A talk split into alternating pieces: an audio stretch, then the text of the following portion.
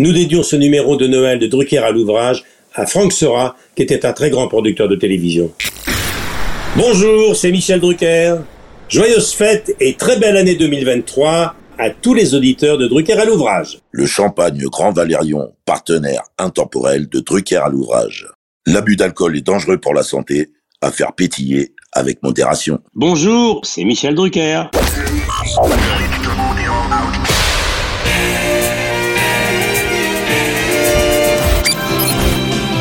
L'orchestre de stars placé sous la direction de Monsieur Jean-Claude Petit.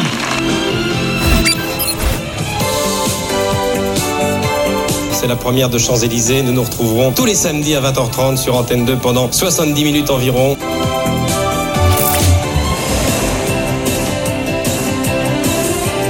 Mylène Farmer. Mesdames et messieurs, nous sommes heureux de vous offrir une demi-heure avec Madonna. Poussine, il est là avec Alexia, Anne-Laure, Karine, Mario, Pierre, la troupe, salut Joe. Bienvenue sur France 2. Bonsoir Michel. Notre cadeau de Noël, génial idée. Votre accueil, c'est le cas de le dire, me va droit au cœur. 55 ans de mémoire télévisuelle collective en une collection prestige de 50 épisodes. Michel a vraiment mis Drucker à l'ouvrage. Bonjour Michel Bonjour chers amis américains. Comment ça va? Ça va bien Je sais pas pourquoi je te sens en forme aujourd'hui. Tu me confiais hors antenne que cette thématique de l'année 82 qui est importante pour toi et c'est pour ça que Naya et moi avons voulu la traiter, eh bien j'ai presque envie de dire te rajeunit de 40 ans finalement. Je te sens très en forme aujourd'hui. Mais c'est beaucoup plus simple que ça. Je me suis remis à boire. Tout simplement. Et c'est à cause de toi, je me suis remis au punch. Au punch, exactement. J'en suis vraiment désolé, mais en même temps, ça conserve visiblement et c'est tant mieux à consommer, on le rappelle à nos auditeurs, avec modération. Michel, merci en tout cas de nous accueillir à nouveau chez toi pour un numéro de Dallo Drucker à l'ouvrage, consacré cette semaine à l'année de tes 40 printemps, de la naissance de Champs-Élysées et de l'Académie des Neufs, de la naissance du studio Potel et Chabot, qui deviendra évidemment Studio Gabriel. Bref, à une année importante pour toi au plan professionnel. Aujourd'hui, Dallo, c'était l'année 82. Et là encore, juste avant qu'on commence, tu me confiais hors antenne, puisque j'ai voulu rendre un peu hommage à Clo-Clo et cette fameuse chanson cette année-là, qui lui disait c'était l'année 62, euh, qu'il y a eu comme une espèce, on va dire quoi, de... Allez, on va parler de rivalité amicale entre lui et toi à un moment de votre vie, c'est bien ça? Sans entrer dans les détails? Claude, j'en parle dans mon spectacle, d'ailleurs c'est une rencontre très importante. Ouais. C'était un ami, même si je ne vivais pas à son rythme. Il en pensait beaucoup pour mon épouse. Eh Il oui. y a 50 ans, c'était en 72, c'était dans une émission qui s'appelle Titre prémonitoire avec le cœur. Avec le cœur. C'est une émission conçue par Claude François, présentée par Michel Drucker et Claude François. Titre prémonitoire à double titre, parce que avec le cœur, c'était l'aspect sentimental évidemment de notre rencontre, et puis avec le cœur, parce que le cœur, comme on le sait, a failli me lâcher il y a deux ans. C'est clair. C'est une émission formidable. Et en invitant avec le cœur, il ne se doutait pas que le coup de foudre pour Denis et que cette émission nous a porté bonheur. Et ça reste un souvenir magnifique. Je le remercie sur scène et je lui dis je te remercie pour ce magnifique cadeau que tu m'as fait en 72. Personne n'a oublié, hélas, ce triste 11 mars 1978. Alors on va essayer de rester festif aujourd'hui avec une année qui a donc beaucoup compté pour toi. Et j'aimerais précisément savoir avec Naya si tu as compté parmi les enfants du rock à partir du 9 janvier 1982, Michel. Je n'étais pas vraiment un enfant du rock. Moi, j'étais plutôt un enfant du tango, du passo Ouais. de la variété française déjà de l'époque. J'étais un enfant de Brassens, de Brel, de Ferré ou de Ferrat. Les enfants du rock, pour moi, sont des personnages que j'ai revus, qui commençaient leur carrière et qui ont fait des carrières exceptionnelles. Philippe Manœuvre, Eh oui. Antoine Decaune, évidemment. Madame, mademoiselle, monsieur, bonsoir et bienvenue au royaume enchanté de Ouba Ouba. Sans doute déjà avec son perfecto et ses lunettes noires, n'est-ce pas? Et surtout Pierre Lescure, dont on ne savait pas à cette époque qu'il deviendrait un des grands ponts de, De l'audiovisuel français. exact. Le rock, je l'avais connu en connaissant Eddie Mitchell et Johnny. Moi, c'était Bill Haley et Elvis. C'était le rock des années 60. C'était pas le rock pur et dur. Ce qu'on appelait sans doute à l'époque, je crois, le rockabilly. Oui, absolument. Mais cela dit, les enfants du rock, ça a beaucoup marqué l'histoire de la télévision. C'est une marque. Il n'y a que le service public qui pouvait lancer les enfants du rock.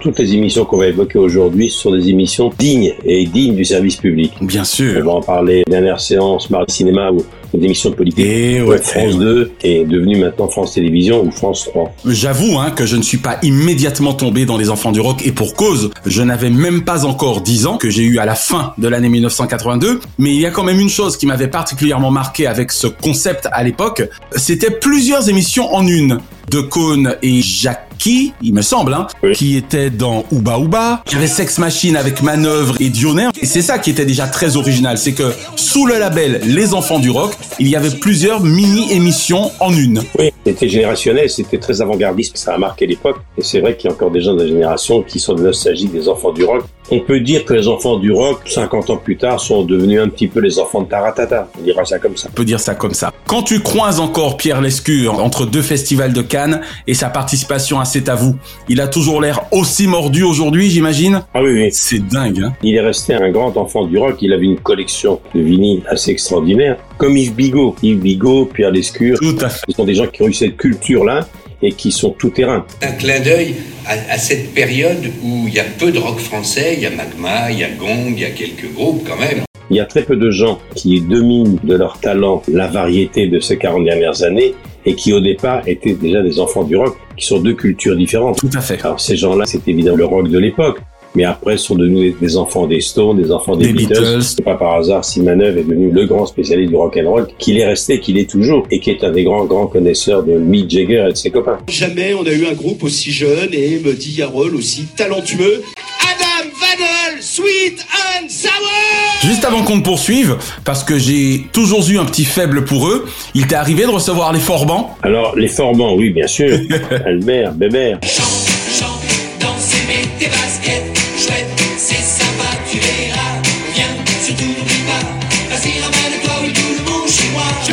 Je le croise encore de temps en temps, il a la même coiffure, Comme quoi Intemporel, la banane est toujours aussi brillante, luisante et... c'est-à-dire toujours aussi gominé. C'est important les formants. Bien sûr, bah c'est pour ça que j'en parle. Hein. Ça a marqué. On les embrasse. Ça a été une sacrée carrière.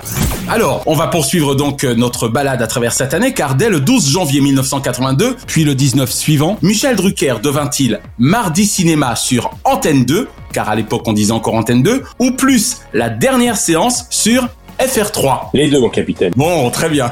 Les deux pour des raisons simples. J'avais une petite maison à la campagne, pas loin de Paris, et mon voisin, c'était Jacques Rouland. Et les frères Rouland, ça fait partie de mon enfance de télévision, avec Pierre Tchernia. Et Mardi Cinéma, ça a été une émission culte. hein. ah ouais, mythique. Dès qu'on aimait le cinéma, on aimait jouer devant cette émission. D'ailleurs, il a été question de la reprendre, et les patrons du service public seraient bien inspirés de reprendre cette émission. Bien sûr. Mais à un moment d'ailleurs, n'avait-elle pas été reprise par Laurent Ruquier, pour autant que je sache? Oui, ils voulaient la reprendre. C'est une émission qui mériterait de refaire surface.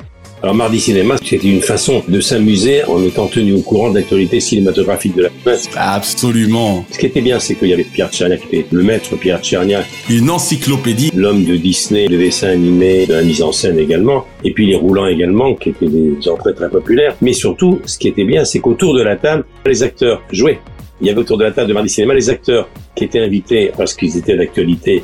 C'était de la veille, mardi, et de la sortie des films qui était toujours le mercredi. Ça n'a jamais bougé, ça c'est fabuleux quand même. Et il y avait toujours autour de la table des acteurs qui jouaient et qui souvent se faisaient piéger en ayant oublié les noms qu'ils avaient et les rôles qu'ils avaient. Les personnages, tout ça, c'est là qu'on voit que mine de rien, ça reste avant tout un boulot que d'être acteur et que du coup on peut des fois oublier ce qu'on a tourné il y a 5 ou 10 ans. On peut oublier le nom qu'on portait de ce jour. euh, Cette Exactement. année-là. Dans... Mais oh non, Mardi Cinéma, j'étais un fan. Madame, mademoiselle, monsieur, bonsoir. Heureux de vous retrouver à ce mardi cinéma. La dernière séance aussi, évidemment. Ça me rappelait, et ça rappelait à, à toute une génération les cinémas de notre enfance qui n'existent plus, où il y avait des attractions au début, L'entracte. il y avait l'entracte avec une jolie jeune fille qui distribuait des glaces ou des bonbons à l'entracte. Exactement. Et c'était le cinéma. Et d'ailleurs, la dernière séance, c'est pas par hasard si c'est Eddie Mitchell qui a chanté cette chanson qui a été un tube énorme. Et s'il était là, L'une des plus belles chansons francophones au monde à mes yeux.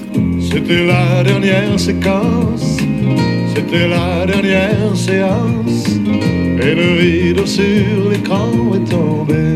et c'était les souvenirs de son cinéma à lui, son cinéma de Belleville qui avait fermé. Il était inconsolable. On a tous eu un cinéma qui a marqué notre enfance. Exactement. Et Mitchell, lui, c'était pas un enfant du rock, c'était un enfant des westerns. Et ça s'est souvent vu, quoi. C'était extraordinaire. Drucker à l'ouvrage.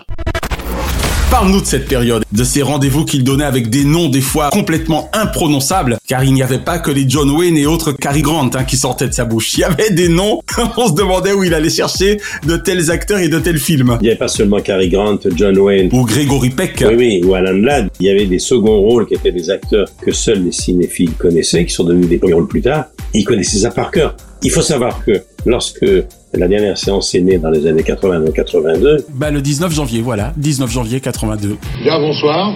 C'est le numéro 1 d'une série qui s'appelle La Dernière Séance. Et ce soir, vous allez pouvoir regarder un film riche en aventure ou en couleur qui s'appelle Le Corsaire Rouge. Le western était un genre qui était encore assez présent dans l'esprit Bien sûr. Parce que maintenant, les westerns, même, même dans des, chaînes spécialisées, c'est très rare qu'on revoie un western. Et c'est dommage. Gary Cooper, on voit plus ça. À limite, ceux qu'on revoit, c'est ceux de Sergio Leone. Exactement. De la fameuse trilogie du dollar, alors qu'il n'y a pas que ça. Les stars des westerns, pour une génération, c'est Terence Hill. Bud Spencer. Voilà, c'est des acteurs de Sergio Leone. Mais il y a encore des gens qui n'ont pas oublié, évidemment, les douze salopards, Les sept mercenaires. Henry Fonda, Clint Eh, Eastwood, qui a commencé comme ça. Exactement. Tous ceux qui Clint Eastwood ont oublié, enfin les plus jeunes, qui a commencé comme une star du western. Qu'on disait d'ailleurs fameux western spaghetti. Je ne croyais tout de même pas que j'aurais confiance en toi. Ce western spaghetti qu'il tournait dans le sud de l'Espagne et Sergio Leone avait réussi à redonner un coup de jeune et en faire un genre totalement moderne de western avec une musique qui restait dans toutes les mémoires. Les musiques des westerns étaient formidables. hein. Bien sûr, et notamment sa complicité légendaire avec Ennio Morricone, qui n'a pas bougé, quoi. Les musiques des westerns de Leone ont eu presque encore plus de succès que les films. Euh, Voilà. Et Morricone, il a fait aussi des musiques pour Belmondo, était à sa manière un champion du western. Ah ouais, notamment le professionnel. Alors, on rappelle à nos auditeurs qu'aujourd'hui, on a affaire au Michel Drucker téléspectateur, et ça fait donc vraiment chaud au cœur de savoir qu'il t'arrivait de te retrouver donc ainsi à jouer, si je puis dire, avec Pierre Tchernia, Ah oui. ou encore à contempler les analyses d'Eddie Mitchell entre deux westerns dans la dernière séance. D'ailleurs, mes idoles de mon enfance à moi, c'était Gary Cooper, Cary Grant, John Wayne et Clint Eastwood également. James Stewart. Bien sûr, Alan Ladd, on a oublié qui s'appelle L'homme des vallées perdues. Regardez L'homme des vallées perdues. Eh oui, c'est très lointain. Formidable tout ça. Donc les westerns, c'était un genre. L'Amérique est toujours l'Amérique des westerns, sauf que maintenant, c'est la bourse. Sérieusement, combien tu te fais Je te l'ai dit. 70 000 dollars. Enfin, pour être précis, 72 000 dollars le mois dernier. Un truc comme ça. T'as pris 72 000 dollars en un mois. Il avait son Françoise Coquet sur la dernière séance, Eddie Mitchell. Est-ce que tu te souviens du nom de ce producteur que j'aime tant et auquel je souhaite rendre hommage aujourd'hui en le citant? C'est Gérard Jourduy, et Absolument. non pas Gérard d'hier. Eh oui, Et c'était un duo formidable. Le succès de la dernière séance, c'est Gérard Jourduy. tout à fait. Et ils ont marqué l'histoire de la télévision. On avait tous des souvenirs sur ces salles de cinéma avec euh, la glace à la vanille Ah ouais, le fameux Esquimau. et les Esquimaux, quoi. Exactement. Gérard Aujourd'hui et Eddie Mitchell, il faut leur rendre ça. Et c'est vrai que Eddie, à l'époque, n'avait pas encore pris son envol comme acteur. Il est vraiment complet, quoi. Ah. Je l'aime beaucoup, notamment dans L'Oncle Charles, pour ne citer que ce film. Ma nièce, elle est où? Elle est là, avec sa famille. Quel miracle de t'avoir retrouvé. Je sais ce qu'on va faire. On va organiser un voyage en Nouvelle-Zélande pour vous tous. Et si euh, on parle d'Eddie Mitchell, il faut rappeler que l'année dernière, son complice comme chanteur, Papa Diamandis, nous a quittés. Et c'est lui qui a écrit la dernière séance, qui a écrit tous les tubes. Les tubes d'Eddie. Toutes les musiques d'Eddie, dont la dernière séance, ont été écrites par Papa Diamandis, qui est d'origine grecque. Là encore, quel binôme, hein. Et tout le monde oublie que toutes les chansons d'Eddie Mitchell, tous ces tubes, ont été écrits par Eddie pour le texte, car Eddie est un grand auteur. Eh oui, Claude Lemoine, pour être même très précis. Eh ben oui, Claude Moine, Claude Moine. Il s'appelle Claude Moine. Voilà, pardon, oui, je disais Lemoine. Claude Moine, très bien. Claude Moine. Et Papa Diamandis, qui nous a quittés il y a deux ans, il a écrit des, des chansons magnifiques, tous les tubes d'Eddie Mitchell, Dieu sait s'il y en a. Oh oui, c'est vrai que mon préféré, pour d'évidentes raisons, hein, car tu sais, l'amour que nous partageons toi et moi pour le 7e art, c'est la dernière séance. Et puis pas loin derrière, j'avoue avoir un faible également pour Leshbot Blues, que je trouvais plutôt bien écrit.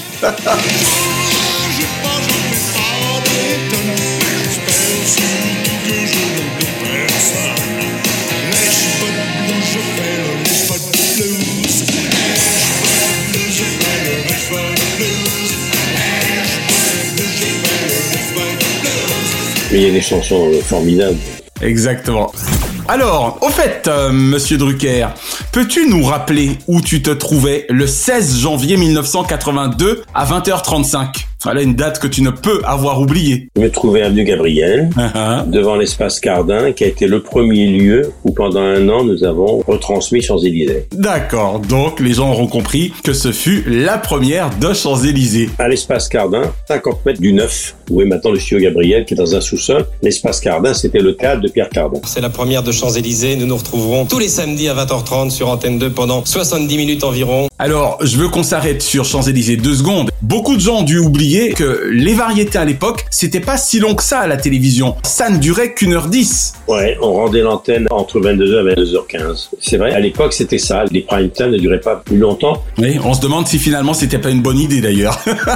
Quand je me revois dans la première avec ceci, le Champs-Élysées qui était le premier, on était dans un canapé au milieu, 70 minutes, ça paraît très très court, mais c'est vrai que 70 minutes maintenant sur une chaîne commerciale, en réalité ça ferait une heure et demie parce que c'était 70 minutes, il n'y avait pas de pub. Exactement. C'était une émission du service public. On a l'impression que c'était beaucoup plus long que ça. Pour les 40 ans de Champs-Élysées, célébrés par deux documentaires par France Télévisions, la personne qui a visionné, elle a visionné à peu près 350 Champs-Élysées, puisqu'on a fait 30 par an en 8 ans. Comme je l'envie en même temps.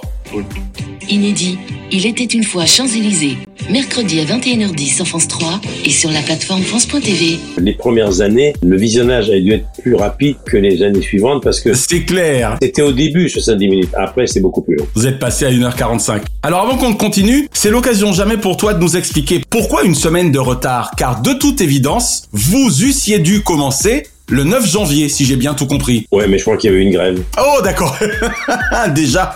Il y avait beaucoup de grèves à l'époque et c'est ça, il y avait beaucoup de grèves et on a, la, la technique n'était pas complète et on pouvait pas démarrer une nouvelle émission, une nouvelle aventure comme celle-ci. Surtout en direct. Surtout en direct sans avoir tous les moyens. Voilà, on avait décalé de 8 jours, ce qui nous avait arrangé quand même parce que bon, on était un petit peu stressé. C'était le début d'une aventure très nouvelle. Bien sûr. Une une émission qui n'existait pas, retransmise de à côté de la plus belle du monde en direct, présentée par quelqu'un qui était animateur déjà de divertissement, qui n'avait jamais produit et présenté une émission régulière. Les émissions régulières à la télévision avec un présentateur, je parle pas évidemment des Carpentiers, où c'était les artistes, les chanteurs qui étaient les invités, mais il n'y avait que Guy Lux. Et On n'était pas nombreux. Et oui, sur hebdomadaire, il n'y avait que Guy Lux et puis Chancel qui était euh, mensuel. Avec le grand échiquier, exactement. Il y a que les archives pour nous rappeler ce genre de choses. Et j'en profite d'ailleurs pour remercier Jean-Philippe Longo, Philippe Tuilier et ADL TV pour cette très belle trilogie. Une année de télévision 1982, 1983 et 1984 où tu apparais énormément. Mais c'est grâce à Jean-Philippe Longo que je me suis rappelé qu'il t'était arrivé assez régulièrement d'écraser littéralement au point que tu as fait TF1 changer le jour de diffusion de Dallas. Je m'en souvenais pas. Mais c'est ahurissant. Oui, c'était très impressionnant. À cause de toi, ils l'ont mis au mercredi au lieu du samedi. Et c'est vrai qu'à l'époque, Dallas c'était le gros morceau évidemment. Non, tu crois? Mais c'est vrai que quand je me suis retrouvé devant Larry Hagman Et Linda Gray. et Linda Gray, je me suis dit on va être euh, laminé. Et ça n'a pas été le cas finalement. C'est incroyable, hein Non mais attendez, face à un salaud, un méchant qui était JR, fallait un gentil. Tout s'explique alors. Le gentil qui a battu le méchant. Bobby, je ne te dois aucune explication. Je veux réaliser une chose et une seule chose, c'est qu'à la fin de l'année, mes bénéfices soient supérieurs aux tiens, point c'est tout. Et je veux y parvenir par tous les moyens. À bien y regarder d'ailleurs, je te trouve brusquement, physiquement, un faux air de Bobby Ewing, tu ne trouves pas? Patrick Duffy te ressemble, parce qu'après tout, c'est toi l'aîné quand même. Petite parenthèse, lorsque j'ai reçu Hagman en direct dans Champs-Élysées, ça a été un événement euh, considérable. Quelques années après, mais alors du studio Gabriel. Tu te souviens de la date, évidemment Pas vraiment, non. C'était le 4 octobre 1986, Michel. L'homme des dates, c'est toi. You look great. Is a French dress American dress? It's French. We C'est français. C'est français. C'est beau. Mr. Hagman, how do you feel? Just wonderful. You have a, a good trip? Yes, very nice, thank you so much. Nobody smoked? No one smoked on Ne the... supporte pas la fumée. Ne fumez pas. Et il faut quand même savoir que la jeune génération ne saura jamais le succès planétaire qu'a été Dallas. Quelque chose d'hallucinant. Avec notamment l'épisode Mais qui a tué JR 80 millions de téléspectateurs dans le monde Ah ouais, c'était incroyable. D'ailleurs, il n'y a pas d'après un succès américain aussi fort que Dallas, il n'y en a pas eu depuis. Non, il y en a pas eu. Et il y en aura pas d'ailleurs. Non, je crois pas. Il y en aura pas parce que les moyens ont changé. Et moi, un de mes grands souvenirs, c'est quand je suis allé passer 8 jours euh, à Los Angeles et que j'ai visité de fond en comble les studios où se tournait Dallas, Les studios de CBS, ouais. où j'ai interviewé Wing et tout ça. et j'ai vu comment ils tournaient. C'était des usines. Et ce qui m'avait frappé, Bien sûr. c'est que le jour où je suis venu, il y avait une journée où ils ne tournaient que des ouvertures et des fermetures de portes de bureaux. T'as vu, c'est incroyable, hein Le lendemain, c'était des plans de bas en haut d'immeubles. Si vous vous souvenez, dès qu'on voyait un plan de bas en haut d'un immeuble de ces 600 impressions dans le sens mètres, il y avait une sonnerie de téléphone, ça veut dire qu'on serait dans, Dans un un bureau. bureau, exactement. Oui Merci. Harry, ça fait des heures que j'essaie de vous joindre. Et puis après, je me souviens, pendant toute une matinée, il y a eu des ouvertures et des fermetures de portes devant l'orange. C'est très technique. Hein. Il y avait Bobby Wynn qui entrait et qui sortait en des heures et des heures à chaque fois, et en changeant de costume, parce que c'était pas les mêmes épisodes. Ah, on se rend pas compte, hein Cela dit, au prix où vous étiez payé, il y avait pire comme boulot. C'est clair J'ai découvert une usine, une usine qui fabriquait des feuilletons. Pour en conclure avec Champs-Élysées, félicitations pour cette magnifique aventure. Elle a quand même duré 8 ans avec une très très très légère pause entre 85 et 86. Ça a été la plus grosse émission de variété française, aux côtés évidemment par la suite de l'ami Jean-Pierre Foucault et de Sacrée Soirée, mais surtout, tu t'es offert le luxe de te payer, si je puis dire, JR, qui n'a pas été rancunier, car je te rappelle que le 4 octobre 1986, il t'a quand même offert l'un de ses Stetson. Absolument. C'est lui qui a porté le chapeau de l'échec de TF. Excellent. Le générique de Champs-Élysées de Jean-Claude Plutet et Jean-Pierre Bourter, ouais. qui avaient écrit les tubes et les tubes et les tubes. Lorsqu'ils ont composé Champs-Élysées, ils venaient de faire Magnolias Forever et Alexandrie Alexandra pour Claude François. Pour Claude et Claude. ce générique est encore joué régulièrement. Mais en plus, il est mythique, quoi, sincèrement, mythique. Quand on regarde l'ensemble de ta carrière, il n'est une musique de générique qui ne fut prestigieuse. Je sais que dans l'absolu, tu n'y es pour rien, hein, c'est les compositeurs. Mais en fait, ils ont toujours su te cerner. Oui, il y a une chose qui me frappe également, parce que maintenant, de plus en plus, c'est normal avec l'âge, et maintenant que je vais approcher les 60 ans d'heure de vin, je m'aperçois que tous les titres de mes émissions ont été des titres qui sont restés dans les mémoires. Les rendez-vous du dimanche, c'était tout simple. Studio Gabriel, c'était tout simple. Champs-Élysées, il fallait y penser. Ça ou ça, 90. Et vivement dimanche, dimanche, dimanche prochain, vous faites la fête. C'était des émissions de week-end. Tapis rouge, tenue de soirée. Oui, absolument. Je suis l'homme des week-ends. Pendant toute ma carrière, j'ai été soit le samedi soir, soit le dimanche après-midi, mais j'ai toujours été- Exactement. Et c'est vrai que lorsqu'on prend la musique des rendez-vous du dimanche, c'est un jeune compositeur totalement inconnu qui me touche de près. Jean-Michel Jarre. Tu vois, je ne le savais même pas. C'est le demi-frère de Stéphanie, ma fille. Le générique de Champs-Élysées, il est resté assez mythique, mais c'est vrai que tu as raison. Ce sont des musiques qui sont restées. Star 90, qui était de Frédéric Chateau. Ça aussi, c'était à Baltar, c'était des génériques que j'entends encore et lorsqu'il y a des rétrospectives des années 80, etc., on s'aperçoit que les musiques des génériques sont souvent aussi importantes que les musiques des films. Bien sûr, et c'est là que tu vois que la télévision est tout sauf un art mineur. En tout cas, vraiment bravo à toi. Je ne pouvais pas passer à côté de ton propre fait d'armes en ce qui concerne l'année 1982. Tu n'étais alors âgé que de 39 ans. T'avais pas 40 ans. Ah bon? T'es sûr? Ben, Michel, euh, janvier 82. Alors, ça voudrait dire que je vais avoir 80 ans alors. Ben, ça veut dire que tu les as récemment eus, puisque nous sommes en décembre de cette année. Tu les as eus il y a quelques semaines, mon Michel. Exactement. Je vogue vers le 9, je vogue vers les 90. Oui, enfin, ne soyons pas pressés, hein, en même temps. Mais je vais y arriver. J'espère bien. Je veux mon neveu. J'ai fait une émission l'année dernière avec Hugo Frey qui a eu 93 ans au mois d'août. Voilà, Michel Bouquet vient de nous quitter l'année dernière. Il a Eh oui, paix à son âme. Aznavour, 94 ans. Lynn Renault. Il y a des exemples, hein. À part 90 ans aujourd'hui, ça n'est pas vieux. Ça nous rappelle d'ailleurs le Diomandé le programme où nous avions reçu Franck Sora le 15 avril de l'année 2022, qui évidemment parlait très affectueusement de toi puisque tu fais partie de ses animateurs préférés. C'est moi qui lui confiais que tu m'avais dit à demi-mot avoir déjà commandé ton divan ambulateur. Ça l'a bien fait rire. Oui, en titane. Avant, j'attends, j'ai commandé l'année dernière, mais il tarde à me le livrer parce qu'ils veulent pas me le livrer, à mon avis. J'ai demandé un fauteuil qui monte le long des rampes, tu sais. Tout à fait, le dit non, non, non, on ne vous l'envoie pas parce que vous n'allez pas l'utiliser. Continue de t'entraîner, exactement, et d'entraîner tes jambes. Tu sais pourquoi ils veulent pas? Parce qu'ils ne veulent pas que je lâche la rampe. Oh, notamment les feux de la rampe. Et tu as bien raison, Michel. Drucker à l'ouvrage. Alors, le 20 mai 1982, Michel, te passionnais-tu suffisamment pour la politique pour être devant l'heure de vérité de François-Henri de Virieux, monsieur le marquis Ouais, c'était un copain à moi, le pauvre, il est mort trop vite Oh. d'un cancer du pancréas. L'un des plus foudroyants, hélas. Un des journalistes les plus célèbres de l'époque, qui était le premier à l'annoncer ouvertement en réunissant tous ses copains de la rédaction. J'étais là et nous annonçant et l'annonçant à la presse, il dit voilà, je serai mort dans six mois. L'heure de vérité, bien sûr, j'étais passionné de politique. Oui, tu étais déjà, exactement. J'ai toujours entendu parler de politique à la maison et j'ai une assez bonne connaissance du milieu politique. Lorsque je discute avec des hommes politiques et des journalistes spécialisés, ils sont toujours étonnés en disant qu'est-ce que tu t'y connais? Tu aurais pu être à la rédac euh, service de politique intérieure. Avec mon père, on parlait beaucoup politique. Politique à la maison. Moi, c'est comme ça qu'est d'ailleurs née ma passion, je pense, hein, pour la politique. Ça a été avec l'heure de vérité, puisque mon père avait beau être de la Côte d'Ivoire, il s'intéressait énormément depuis son arrivée en France à la politique française. Très étrangement, on oublie souvent que l'heure de vérité a démarré le jeudi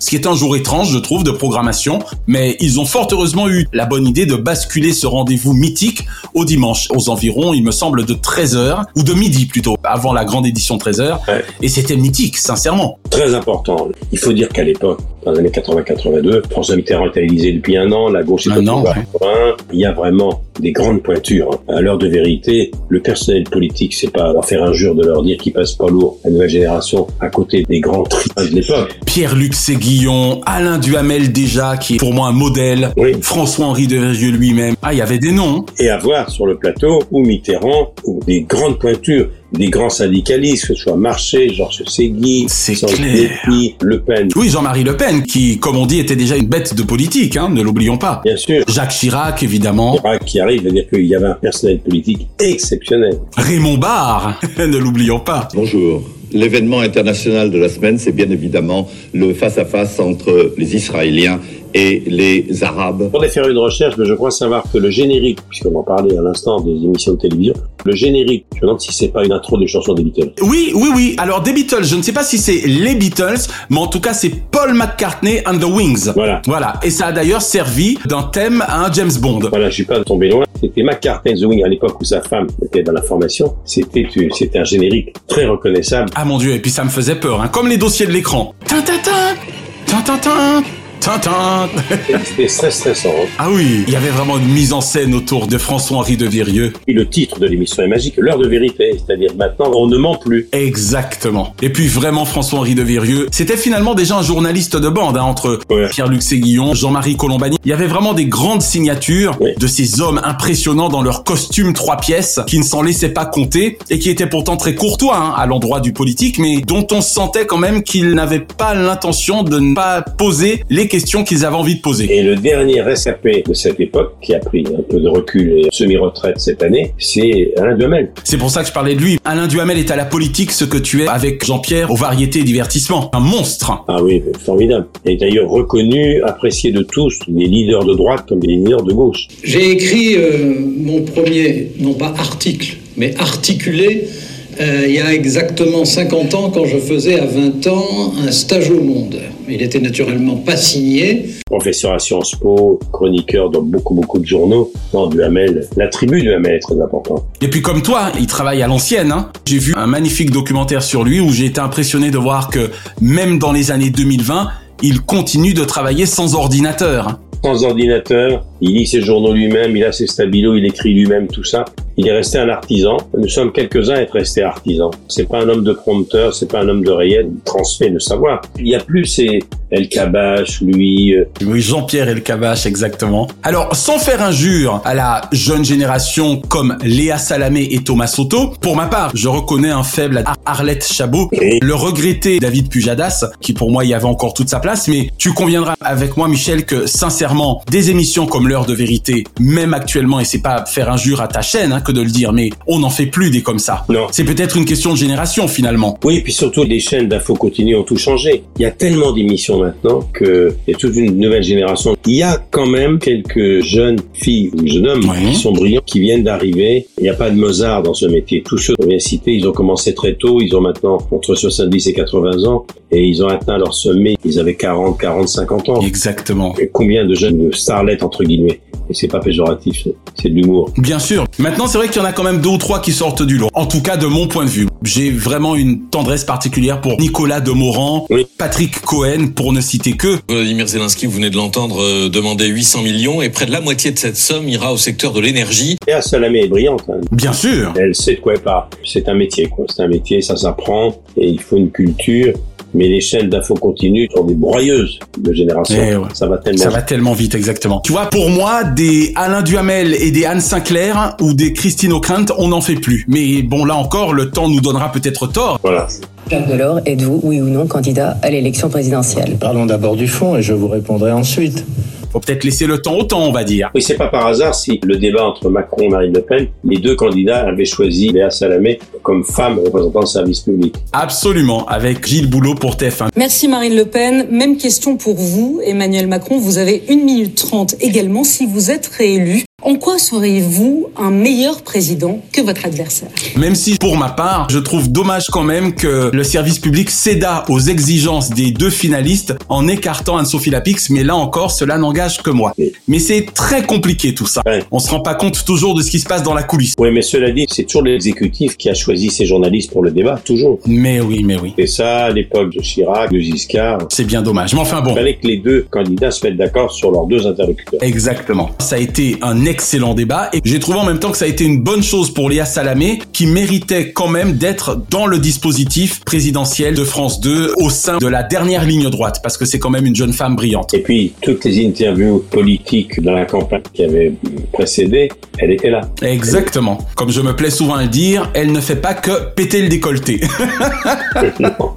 Alors Michel, juste avant qu'on ne passe à la rentrée, car on arrive à la deuxième partie et la fin de cette émission, j'ai vraiment tenu à organiser cette émission avec Naya comme une grille de télévision. Mais avant de basculer dans la rentrée de cette année-là, deux mots de la fin des émissions entre numéro 1 qui s'était terminé cette année-là le 1er janvier 82, Aujourd'hui Madame, qui avait pris fin le 15 janvier, et L'île aux enfants le 30 juin. Un mot du téléspectateur Drucker sur ces trois émissions mythiques, numéro 1, Aujourd'hui Madame et Casimir et ses copains. Ben, numéro 1, les Carpentiers ont continué après. Bien sûr, avec Top A. Il y avait Top A, il y avait les Aurores Henry, il y a numéro 1, il y avait des spéciaux.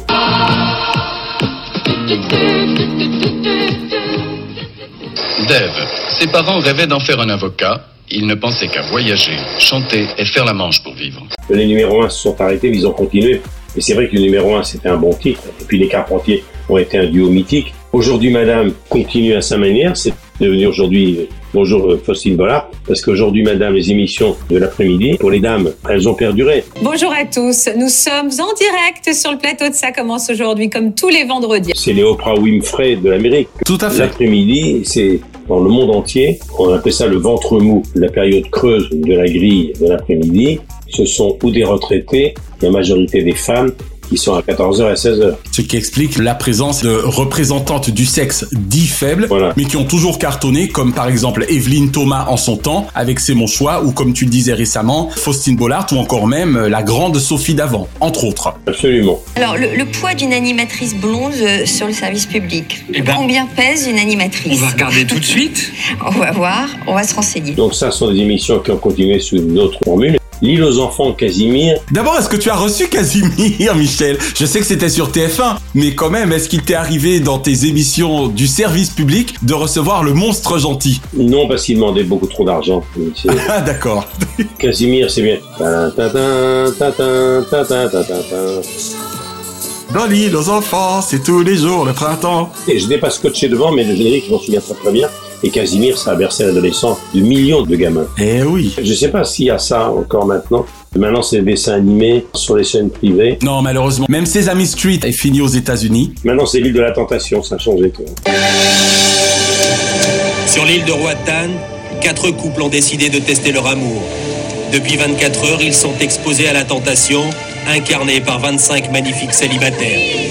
Eh oui, exactement. Forcément, l'île aux enfants a marqué. Ça a été un moment merveilleux. Ce que j'avais trouvé bien à l'époque, c'est que quand TF1 a cessé l'île aux enfants, ils ont eu la bonne idée de toujours faire confiance à Christophe Isard et Yves Brunier, qui avaient enchaîné dès la rentrée. Et d'ailleurs, c'était tant mieux, parce que c'était un peu les cousins de Casimir et d'Hippolyte, avec Le village dans les nuages, dans un autre registre. Et c'est vrai que c'est bien de citer Christophe Isard, qui a marqué l'histoire de la télévision de ces années-là. Bien sûr, et qui est comme toi dans le club des octogénaires, puisque cette année 2022, il a fêté quand même ses 85 ans, le monsieur.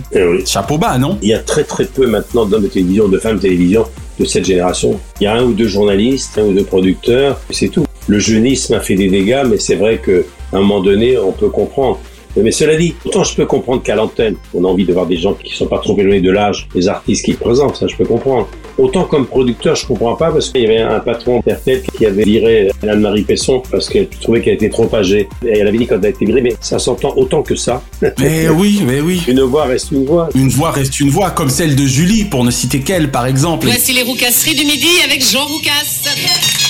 C'est pour ça qu'il faut préserver des personnes comme Françoise Coquet, encore une fois je le redis, qui est certainement l'une des dernières des mohicans de ce métier en ce qui concerne les femmes. On a besoin de personnes comme vous également, parce que vous êtes la mémoire vivante de ce métier, on le rappelle. Heureusement qu'il y a encore des patrons, puisqu'il faut quand même que quelqu'un transmette un petit peu le savoir. Et les devoirs de mémoire, il faut quand même que certains s'y collent. C'est notre cas et c'est un vrai bonheur.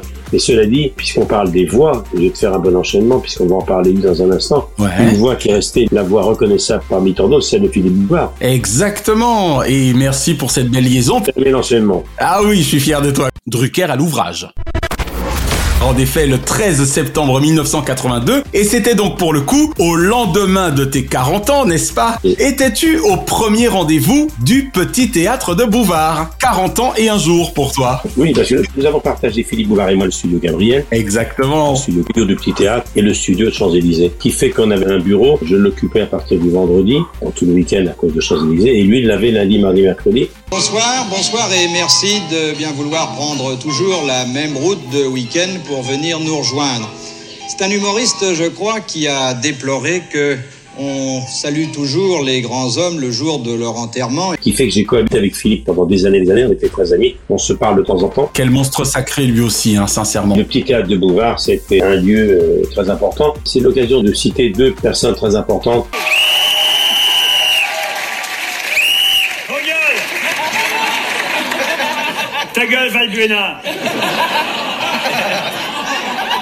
Je suis coach en hymne. Je vous explique. qui ont mis dans la lumière deux générations d'humoristes. Bouvard le premier et 40 ans plus tard, Buquier, avec On demande qu'à en rire. Exactement. On demande qu'à en rire, c'était un peu les enfants du théâtre de Bouvard. Et le petit théâtre de Bouvard, j'étais là, bien sûr. J'ai vu naître Muriel Robin, Les Inconnus, Las Palais Chevalier, Et trois ouais. filles, Michel Bernier, voilà, les filles. Mimi Mati, Smaïn, un souvenir formidable. C'est vraiment génial. Je ne veux pas me tromper. Le petit théâtre de Bouvard, c'était enregistré ou en direct? C'était enregistré. Enregistré, d'accord. Mais c'est vrai que c'était dans les conditions du direct et que quand par exemple il tirait au sort le thème du sketch qu'il devait travailler en peu de temps dans le panier, on est bien d'accord que ça n'était pas truqué et que les 10 minutes qui leur étaient accordées, ça n'était vraiment que 10 minutes. On est d'accord Oui, mais ils avaient préparé le sketch avant. D'accord. Et non, c'était pas possible. Ok, oui. Il y a eu beaucoup d'impro quand même, mais ils avaient quand même les grandes lignes. Ils avaient les grandes lignes, d'accord. C'était la moindre des choses quand même, oui. Sinon, ça aurait été la Ligue d'impro. C'était pas la Ligue d'impro le Théâtre de Bouvard. Mais c'était une performance formidable parce que souvent, ils leur donnaient le thème quelques heures avant seulement. D'accord. Voilà. Bah, en tout cas, ils s'en sont vraiment très bien sortis. Ouais. Bah alors, faut appeler les gendarmes, faut faire quelque chose Les gendarmes, ils sont pas toujours là. Hein. Là, c'est l'ouverture de la chasse, ils sont pas là. C'est pas possible Bon Si on comparait le petit théâtre de Bouvard au baccalauréat, on peut dire qu'il y a pratiquement eu, je pense, 85 à 90% de taux de réussite. Ah oui, absolument, ils étaient tous formidables. Comme la génération qui est arrivée beaucoup plus tard avec Ruquier, comme Jérémy Ferrari, Arnaud de Samer, euh, De Benoît, etc., qu'on reçoit souvent dans le Dimanche Dimanche, ils sont nés également dans cet horaire magique de 19h30, 20h. Juste avant de poursuivre avec une autre émission mythique, toi qui justement aimes tant les humoristes, s'il te fallait en citer un ou deux de l'école Bouvard qui t'ont particulièrement marqué et avec lesquels tu es presque devenu très proche avec le temps, est-ce que tu aurais un ou deux noms? Sans, sans hésiter, Las Palais et Chevalier. D'accord, je savais ça. Quelle longévité eux aussi quand même. Hein et Michel Bernier. D'accord. Il était marié à l'époque avec quelqu'un qui était à l'antenne et qui voulait réussir comme comédien, qui n'a pas été longtemps devant les caméras et qui est devenu un auteur. Oh, Bruno Gassio. Voilà, c'est Bruno Gassio. Michel Bernier, sans hésitation bien sûr. Puis évidemment Muriel Robin. Je l'ai vu ramer. On a du mal à le croire. Hein. Ramer, non mais ce qui était formidable, c'était extraordinaire ce qu'on leur demandait. Ils avaient très peu de temps Bien pour sûr. préparer leur sketch. En fait, ils proposaient un sketch et si Bouvard ne riait pas dans les 30 secondes, c'est fini. Il fallait faire très vite. Il n'était pas facile. Après, ça se discute, hein, comme aurait dit euh, Feu Jean-Luc Delarue, mais voilà, c'est une école qui, finalement, avec le temps, aura fait ses preuves, car on voit ce qu'ils sont tous devenus. J'ai oublié les inconnus, très important les inconnus. Et oui. Campan, Légitimus, Bourdon ont fait des carrières incroyables. Il s'agit d'une somme de 3 millions de francs, n'est-ce pas? Une somme de, de 3 millions, euh, 3 millions. Nouveau de, de, de francs Est-ce que je vais toucher 100 patates Bourard s'est rarement trompé. Il le reconnaissait. Il y en a un qui l'a raté. Il n'a pas eu la patience d'attendre plus de 30 secondes pour dire. Il le trouvait un petit peu trop vulgaire. Il n'a pas misé sur lui. Et pourtant, il a fait une carrière absolument incroyable. Parlerais-tu de Bigard? Et Jean-Marie Bigard. Carrière énorme, mais qui avait choisi la vulgarité. Les enfants euh, qui nous regardent, euh, tonton Jean-Marie va dire des gros mots, mais c'est pas méchant. Mais oui, mais oui. Je vais essayer de préférer le terme grossièreté. Il a dit, j'ai choisi la grossièreté. Je suis allé en boîte hier. Ils avaient fait un lâcher de salope. euh, C'était de l'élevage, dis donc. Coluche disait, il faut pas confondre la vulgarité et la grossièreté. Exactement. Coluche qui évidemment devait se considérer comme avant tout grossier, j'imagine. Exactement. Jean-Marie poussait le trait très très loin. Ah oui. C'était de la provocation. Mais bien sûr. Et il a continué. Oui, hélas. Alors Michel, toujours sur Antenne 2 ce même jour, à savoir le 13 septembre 1982, 40 ans plus un jour pour toi, figurais-tu dans l'une des cases de Jean-Pierre Foucault et de l'Académie des Neufs? Pas du tout. Mais c'est à l'époque où j'ai rencontré Jean-Pierre. D'accord. Et l'Académie, je pas regardé bien sûr, mais ce qui me frappe, c'est que tous les gens, certaines qui sont devenues des grandes vedettes, quand on regarde les archives à l'INA, je suis je suis tombé sur une archive il n'y a pas longtemps, il y avait Valérie Lemercier. Exactement. Alors, que faites-vous? Je vais jouer avec Dany Saval. Avec Dany Saval. Dany, bonjour. Bonjour. L'Académie des Neufs, c'était un moment incroyable. Non, je regardais l'Académie des Neufs, pas pour ceux qui dans les cadres, mais pour Jean-Pierre, parce que j'aimais beaucoup Jean-Pierre. Déjà, ça fait plaisir. Alors, puisque tu parlais d'archives de l'INA, euh, laisse-moi te faire plaisir, parce que je ne m'y attendais pas du tout, puisque je la sais extrêmement discrète depuis un certain nombre d'années. L'Académie des Neufs avec Dany Saval Oui. Avec Dany Saval.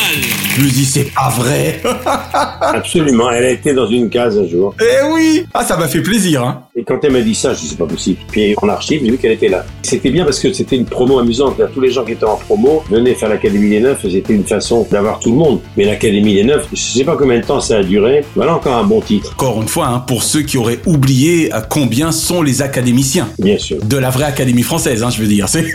Bien sûr. Faut qu'on précise, hein, toi et moi, parce que sinon les gens vont pas comprendre Mais- pourquoi on dit que c'est un bon titre, exactement. Et c'est un événement considérable. Ah non, c'était génial. Très très belle adaptation d'un jeu venu de chez nous, des États-Unis. Et puis Jean-Pierre vraiment assuré dans ce rôle de maître de cérémonie qui avait du répondant face à l'humour de ses invités. Et puis ça a été aussi l'occasion pour la jeune génération de découvrir à cette occasion moult comédiens et autres, parce que je me rappelle que c'est à cette époque que dans mon cas, je suis littéralement tombé amoureux de Micheline Dax, par exemple, ou que j'ai pris un plaisir fou à aimer de plus en plus la langue française avec un homme comme Jean-Marie Prolier. Ah, Jean-Marie Pauly et Micheline Dac, qui était une actrice divine. Elle avait un numéro où elle sifflait qui était formidable. Je vais lui Non, non, non, non, non, non, non. Après. Je vais lui offrir le sifflet d'ailleurs. J'ai j'ai sifflé comme thème, Micheline. Non, absolument. Enfin, écoute, ma chérie, enfin. Elle avait été l'ex-femme de Jacques Baudouin, un imitateur célèbre à l'époque. D'accord. Jean-Marie Paulier, il a été présentateur à l'époque à l'Olympia. Il y avait des numéros avant la vedette. C'était le monsieur loyal, donc. Et j'ai vu, moi, comme présentateur, Jean-Marie Paulier, Jacques Martin, etc. Wow. Et c'est vrai que Jean-Marie Paulier était un des piliers de l'Académie des Neufs. Exactement. Eh ben, ça fait vraiment plaisir, tous ces souvenirs. Michel, oseras-tu me faire croire que le 19 septembre suivant, tu n'étais scotché devant ton poste lors de la première de Jim Tonic? Toutou youtou. Jim Tonic, c'était très important. C'est là où j'ai découvert que pour les femmes, pour muscler bien le, haut du corps, il faut pas mettre de soutien-gorge. Ah oui, tu me l'apprends. Ah bon, d'accord. Bah, tu te souviens pas? Elles étaient à poil. Mais je me souviens surtout de la douche, moi. Bah, c'est c'est de ça dont je te parle. Ah oui, d'accord, ok, très bien. Alors, Véronique Davina, évidemment, elles ont fait rêver tout le monde. J'ai revu Véronique il n'y a pas tellement longtemps. Davina est entrée dans les ordres depuis. Oui, bien sûr. Elle est devenue sœur Davina. Avec crâne rasé et tout. Elle est partie dans un monastère. Elles ont créé un style. Ça a été repris depuis de façon très différente, mais la première fois qu'on montrait la gym à la télévision, on, on l'a vu pendant le confinement il y a deux ans, on faisait de la gym comme Véronique et Davina sur l'écran. Eh oui. Et Jim Tonic, la musique, Toto YouTube, c'est un tube énorme. Je me souviens très bien parce qu'il nous a quittés il y a deux ans. La participation de Bernard Tapie de Jim Tonic. Tapis, mais oui, bien Il sûr. était un homme d'affaires au top. Ils étaient tous très beaux d'ailleurs. Et puis il avait déjà la tchatch. hein. Même chez les filles, Ouais. il avait trouvé le moyen de parler business. Hein. Ah non, il était formidable. Je me suis même demandé à un moment si elle n'allait pas investir dans la société de Véronique et Davina. Bernard Tapie, un homme d'affaires avec une pêche et une forme Ouais. incroyable. Alors, comment faites-vous? Je suis sportif depuis que je suis grand comme ça. Ouais. Parce que, parce que dès qu'il y avait une occasion de tenter une nouvelle aventure, sur ce plan-là, il était le premier. Exactement. C'est vrai que Jim Tonic, euh, là, encore été remplacé, Jim Tonic. Non, et la preuve, hein, mais enfin, tu te rends compte, Michel, jusqu'à 12 millions de téléspectateurs le dimanche matin sur Antenne 2. C'est autant de spectateurs qui ont été volés à la messe. Les gens n'allaient plus à la messe. Si j'osais ce mauvais jeu de mots, je dirais que c'était le jour du Seigneur. Le dos du Seigneur, absolument. ouais. D'ailleurs, pour l'anecdote, on parle souvent de la scène mythique de la douche, mais beaucoup de gens oublient que ce générique n'a pas été en fait lancé précisément, comme je le disais, ce fameux 19 septembre 1982, mais uniquement à la rentrée 83. Bizarrement. Elles ont quand même attendu un an, sans doute pour booster les audiences. Hein. C'était assez gonflé à l'époque. Hein. Oui, grand coquin. Jim Tonic. En tout cas, ça fait plaisir là encore de se souvenir de cette émission mythique, devant laquelle tu t'es sans doute retrouvé à faire toi-même du sport. Le titre et le générique formidable. Et puis le duo parfaitement équilibré, la blonde et la brune. Drucker à l'ouvrage. Alors le 8 octobre 1982, on arrive presque à la fin de l'émission, Michel, Jean Amadou, Jean Roucas et Stéphane Collaro ne devenaient-ils les rois de l'Access avec le bébé de show Ah, avec le bébé de show. C'était bien avant le- les guignols de l'info. C'est que le bébé de show, c'était considérable. Tu sais qu'Antoine Pinet a dit qu'à ton âge, tu devrais entrer au Panthéon. Eh bien, justement, j'ai calculé. Encore trois septennats et j'aurai l'âge d'Antoine Pinet. Un public très jeune, très très jeune, parce que il y avait Carmite, euh, la grenouille. C'était quand même assez gonflé. Bien sûr, qui s'appelait d'ailleurs Kermitterrand. C'était assez gonflé, mais ça l'amusait. Et puis, mon copain Colaro, qui a débuté au sport, devenu un producteur formidable. Roucas, excellent imitateur. Et Jean Amadou, chansonnier de formation, une grande plume. Et c'était un succès énorme. Il avait été question qu'il reprenne le bébé de show il y a deux ans, et puis pour l'instant, c'est resté au point mort. D'accord. Mais cela dit, le bébé de show, c'était un petit peu quelque chose qui avait été inspiré par les marionnettes de la télévision américaine. Bien sûr, notamment le Muppet Show de Jim Henson. C'était le Muppet Show. Il n'y aurait pas eu, sans doute, les guignols de l'info s'il n'y avait pas eu les rois de l'access, le Muppet Show, qui été un succès gigantesque. Eh ouais. D'ailleurs, heureusement pour eux qu'ils ont quand même pu s'installer et marcher parce que voilà, les arènes de l'info ont commencé donc en 88. Donc ça a permis quand même à Colaro et sa bande de régner pendant plus de six ans. C'est pas anecdotique. Oui, et puis Colaro avait, avait tout réussi à l'époque. Il y avait également le Coco Girl. Eh oui Cola- Colaro, son nom est attaché à deux grandes réussites quand même. hein. Le bébé show et puis les Coco Girls, le dimanche après-midi.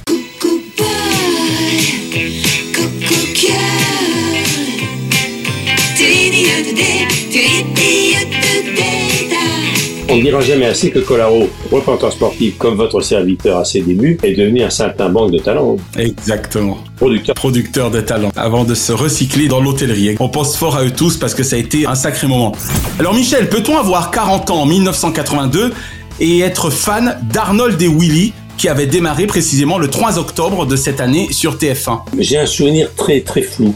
C'était à quelle heure Alors là, j'avoue que je ne saurais te dire quand passait ce feuilleton, mais je suppose que c'était un horaire où tu devais travailler, hein, si tu en as peu de souvenirs. Il y a beaucoup d'émissions dont j'ai entendu parler plus tard. Je les découvrais parce que la presse de télévision en parlait. Mais comme je travaillais beaucoup, beaucoup, beaucoup, beaucoup, Et ouais, ben, je regardais l'info, les émissions de divertissement bien sûr, mais je bossais beaucoup, beaucoup, beaucoup. exactement. Oui, mais je sais qu'Arnold et Willy, ça a marqué. En fait, tu vas recevoir cette Monique sans en parler à Charlène, bien sûr. Tu veux peut-être que je l'invite? Willy, si Charlène découvre la vérité sur Monique, tu vas regretter de ne pas être le vrai Rinaldo et de pas vivre à Porto Rico. Un petit clin d'œil également avant que nous ne concluions avec euh, le lancement de Tom Sawyer. C'était dans Récréa 2, ce qui nous permet de faire un gros bisou à Dorothée. Et là, c'était le 13 décembre de l'année 1982, Tom Sawyer.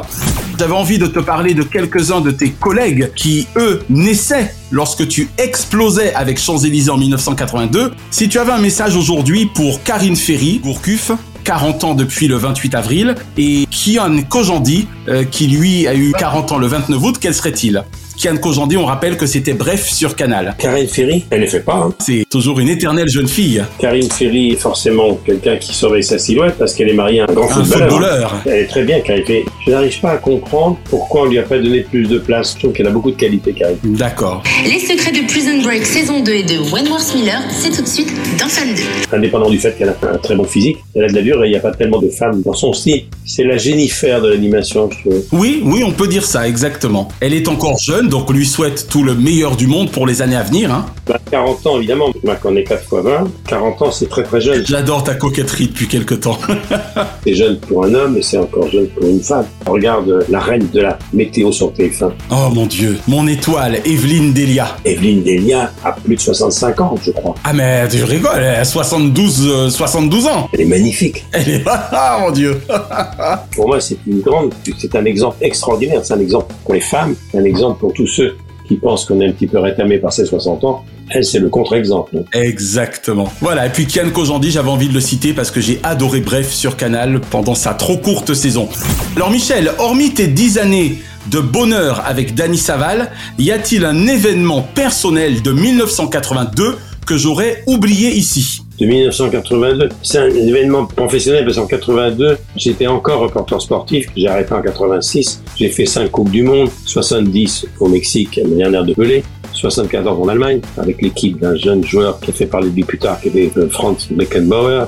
Euh, et puis en 78, c'est en Argentine, le pays de Maradona qui ne jouait pas, il était trop jeune à l'époque. Ensuite, je suis allé en Espagne en 82, justement. En 82, c'est le match de Séville, la demi-finale entre la France et l'Allemagne. Mon Dieu, Baptiston. Baptiston a fait décapiter par Schumacher, qui est le gardien de l'Allemagne. On aurait dû gagner ce match au la main, on était la meilleure équipe du monde avec Tigana, Platini, tout ça. Et puis, on a été battu c'était un drame épouvantable. J'étais à Madrid à l'époque, j'étais en Espagne pendant la Coupe du Monde. Et 82, c'était un moment très douloureux, c'était un drame. Autant la France s'est évanouie de bonheur en 98 lorsqu'on a gagné la Coupe du Monde. Le 12 juillet, ouais. Autant la défaite devant l'Allemagne en 82 alors qu'on aurait dit la gagner cette Coupe du Monde, aller en finale et la gagner car on était la meilleure équipe du monde.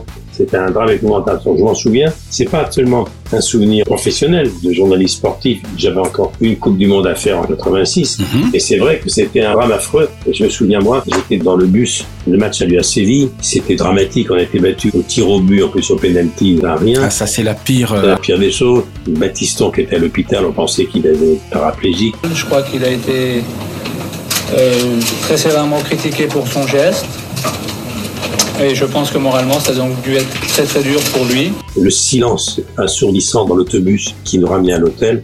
J'étais assis à côté de Platini, je me souviens, et je voyais qu'il y a des joueurs qui pleuraient parce qu'ils savaient qu'ils auraient mérité d'être en finale. Bien sûr. Donc c'était un drame complet. Je me souviens également qu'il y avait Lino Ventura qui était là, Julien Clerc, ils avaient tous fait le déplacement pour l'Espagne. Lino Ventura, comme tout bon Italien, un foot football. Et il y avait un silence terrible dans dans, dans, dans, dans l'autobus qui nous ramenait à l'hôtel, Hmm. car ce sont des chagrins d'enfants, parce que finalement le football c'est pour les enfants. Le sport, on a des émotions de l'enfance quand on va voir des matchs de foot. Mhm. Et je me souviens de ça parce que Lino Ventura était blême, il y avait Julien Clerc qui était blême, Michel Hidalgo qui était porteur de l'équipe de France ne faisait rien dire, et c'était un silence. C'est la première fois que j'ai vu un autocar quitter le stade de Séville, la grande banlieue de Séville, Être aussi où était logée l'équipe de France. J'ai pas entendu un mot. Ouais, c'était vraiment, sans mauvais jeu de mots, un silence de mort. Mais exactement. Ça a dû faire drôle, hein. Pendant une heure, j'ai pas entendu un son. Eh ben merci d'avoir partagé en tout cas tous ces souvenirs avec nous aujourd'hui et conclure par celui-là. Et puis d'ailleurs la dernière question, notre fameuse dernière question traditionnelle, renvoie à celui dont tu nous parlais au début de l'émission, à savoir ton rival avec des guillemets de l'époque, Clo-Clo. Alors Michel, dernière question, comme d'habitude, quatre ans auparavant, l'interprète de cette année-là, vantant celle 1962, nous quittait tragiquement. Toi qui étais si proche de Clo-Clo, qu'est-ce que le Michel Drucker Quadra de 1982 aurait dit au futur Claude François octogénaire de 2022 Ce que je lui aurais dit, ben, ce que je dis à tous ceux qui viennent me demander quelques conseils, travaille, travaille, reste calme, amuse-toi, fais très sérieusement ce métier sans te prendre au sérieux et sois aussi inquiet quand ça marche que quand ça ne marche pas. Eh bien, merci Michel, en tout cas, pour ces nouvelles et émouvantes télévisions. Vraiment, ça m'a fait plaisir parce que tu t'es glissé pour une fois dans la peau d'un téléspectateur et ça t'a plutôt réussi. À la semaine prochaine, Michel. Je crois qu'on a fait un petit tour complet. À la semaine prochaine. Chronozone, le temps immédiat. Merci d'avoir savouré Drucker à l'ouvrage avec le champagne Grand Valérion, ou lorsque l'excellence salue l'expérience. L'abus d'alcool est dangereux pour la santé, à faire pétiller avec modération. La semaine prochaine, dans Drucker à l'ouvrage, Laurent Gérard, Nicolas Canteloup, ils nous laissent sans voix.